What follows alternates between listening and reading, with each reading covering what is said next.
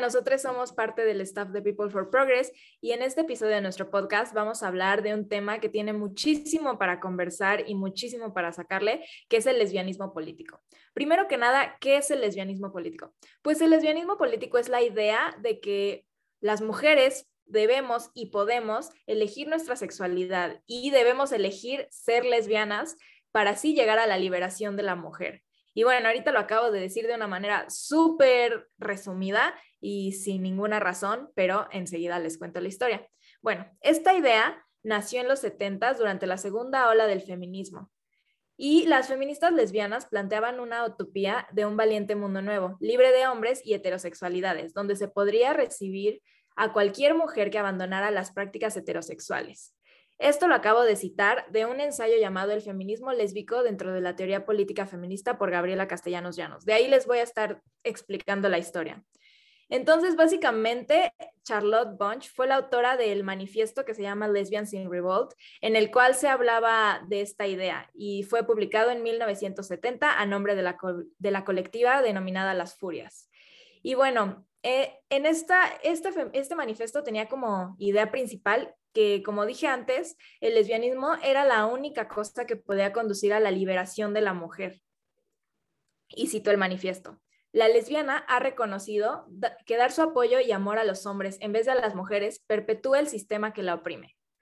Toda mujer heterosexual, por lo tanto, es políticamente sospechosa. Y bueno, creo que no es necesario ser analista para saber que hay muchas cosas mal aquí y pues las vamos a discutir las vamos a ver, pero básicamente ese es el lesbianismo político. Es una idea que forma parte del, feminismo radical. No es una idea que hay que tomar para juzgar a todo el feminismo radical, por favor. Pero vale la pena verla, entenderla, masticarla y tragarla y ver qué nos parece, cómo nos cae. Bueno, entonces vamos primero a tomar de este pedazo una, la primera parte que vamos a, que vamos a diseccionar, que es que se presume que es la única oportunidad de liberación. ¿Tú qué opinas de esto?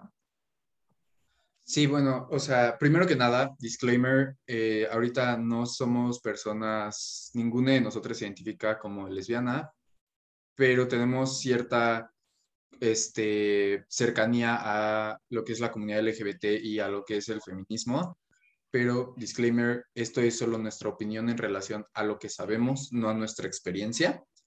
Y bueno, en cuanto a la parte de lo que, siendo el lesbianismo político la única oportunidad de liberación, suena radical. Y sí, es parte del feminismo radical, ¿no? Entonces, hace cierto sentido, pero también hace que ponga abajo a mujeres que no quieran llegar a ese punto, ¿no? Viéndolo como si fuera una decisión entre comillas.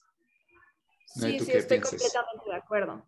Sí, bueno, yo personalmente me identifico como una persona que sí siente atracción hacia la mujer, siendo no un hombre cisgénero, entonces, no, no soy, no soy lesbiana porque me gusta de todo, pero, pero sí, sí tengo este amor sáfico, si así se le puede llamar, ¿no?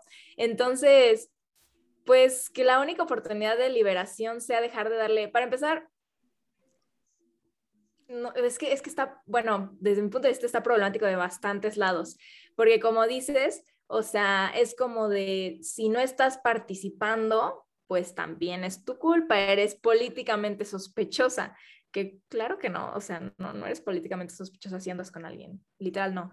Y además promueve la idea de que los hombres ya no tienen salvación. Y sí, todos los hombres tienen cierto grado de misoginia, pero no, no, no los podemos solo abandonar en un planeta e irnos, o sea, tenemos que ser realistas en, esta, en este movimiento feminista y darnos cuenta que no, no es, nuestro, no es nuestro trabajo criarlos ni nada parecido, pero que tampoco se pueden desaparecer de la faz de la tierra, ¿no? Entonces, definitivamente está promoviendo esta idea del heteropesimismo, de que la heterosexualidad está, está, o sea, ya está perdida y que ya no hay ni para qué moverle ahí y que mejor solo nos amemos entre mujeres como si pudiéramos elegirnos amarnos de una manera romántica, porque cabe mencionar que muchas de las personas que se han identificado como lesbianas, bueno, como lesbianas políticamente, que no vengo aquí a invalidar a ninguna lesbiana de ningún tipo, o sea, si tú que te quieres llamar lesbiana política o no, haz lo que quieras, no, no es mi problema, no me importa. Pero eh, muchas de estas mujeres pues no, no sentían una atracción hacia la, hacia la mujer, simplemente era un acto político, por ende se quedaban solteras, que chido también si se quieren quedar solteras, pero volvemos a, al, de lo que hablamos en, en, el post de esta semana del heteropesimismo, que es la idea de, ¿saben que Como ya está perdido, mejor me quedo soltera y no me vuelvo a, a ni siquiera intentarlo, cuando sí existen esas ganas de intentarlo, ¿no? Entonces, como que vuelve a ser un heteropesimismo, pero desde otro lado completamente diferente al que abordamos en el post. Sí, completamente. Y a partir de esto también viene esta idea de que la sexualidad es una elección, o al menos eso como que da a entender el lesbianismo político, y pues no, o sea, por décadas eso es lo que ha estado peleando la comunidad queer, es lo que se ha estado peleando. Eh, como decir que no, o sea, no, no es una elección y no, no hay nada malo con ser este, parte de la comunidad.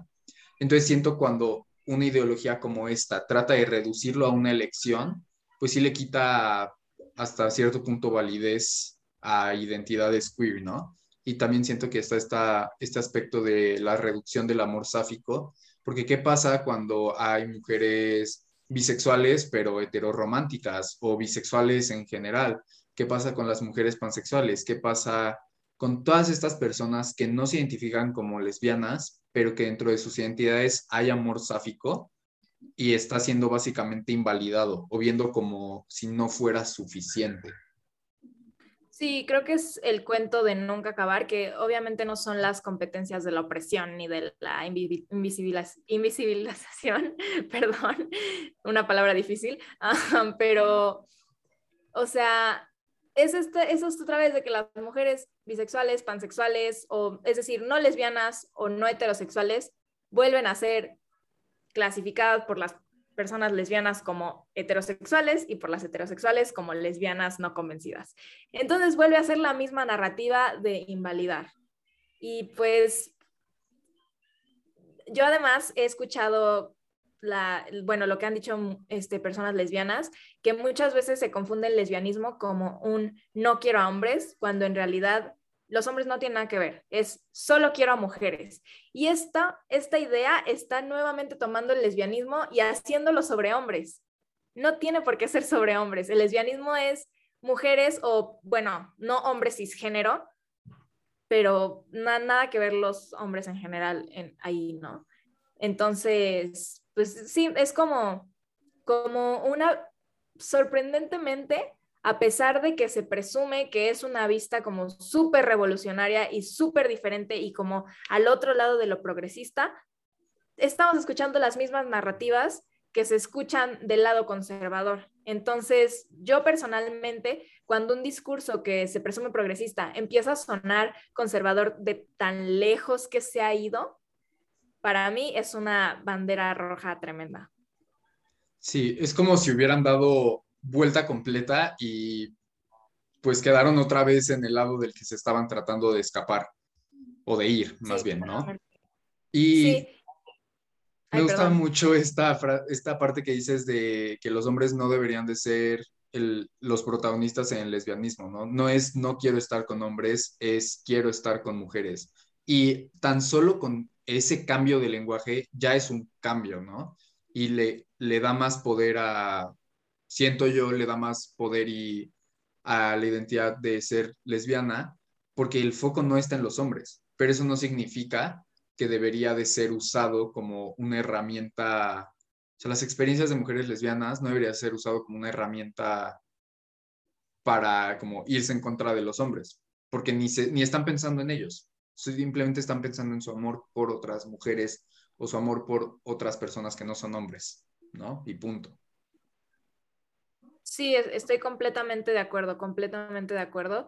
Que, o sea, de nuevo se hace una reducción del amor sáfico porque, por ejemplo, por un lado, se, ha reducido el amor sáfico a únicamente atracción sexual por miles de años. Y acá nos lo están reduciendo a una simple acción política. O sea, no simple acción política porque no me imagino lo que es reprimirte de esa manera toda tu vida. O sea, la neta, qué compromiso, felicidades. Pero, o sea, una vez más, el amor sáfico solamente es un statement de, o sea, no es amor, ya lo estamos viendo otra vez como no amor, lo estamos viendo como una salida o como una elección o como se ve en el heteropesimismo hecho por mismas mujeres hetero, como un, ay, ser gay estaría mucho más fácil, que ya sabemos que es de las peores frases del mundo que se pueden escuchar, ¿no?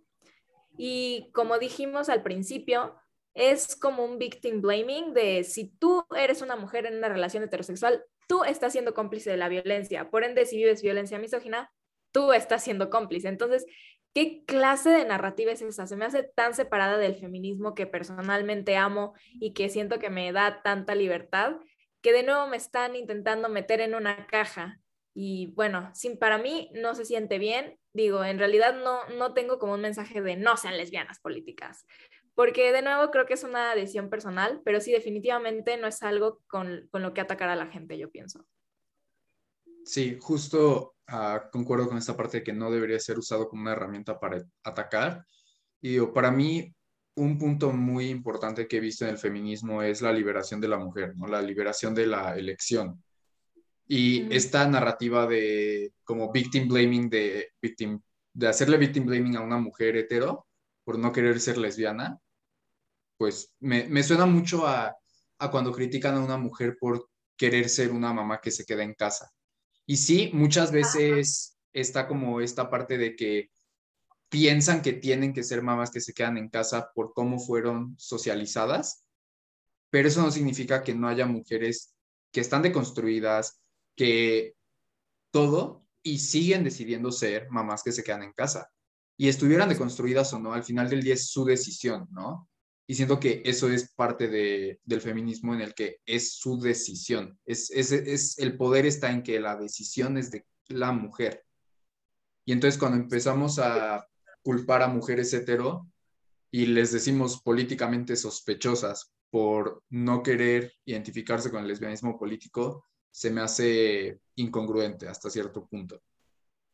Sí, a mí también completamente, o sea, muchas de estas, de estos manifiestos como de lesbiani, de lesbofeminismo, eh, promueven mucho la, el cuestionamiento de la heterosexualidad obligatoria, que felicidad, sí, cuestionense su heterosexualidad las veces que quieran, no se la tienen que cuestionar el resto de su vida, o sea, cuestionensela, tiéntenla, vean cómo está eso, pero, pero, o sea, ponle que ya te la cuestionaste, y sí, si eres heterosexual, pues ya, o sea, no tiene nada de malo. Y se me hace tan tonto decir como no tiene nada de malo ser heterosexual, suena como a como esto de, de heterofobia y cosas así que no existen, pero, pero pues sí, no tiene nada de malo y, y, y sí, no es un problema, les voy a explicar rápidamente desde mi punto de vista por qué no es un problema de heterofobia, porque solo es a las mujeres. Es un problema, de nuevo, que desde mi punto de vista es más misoginia y es más controlar a la mujer desde el lado que sea.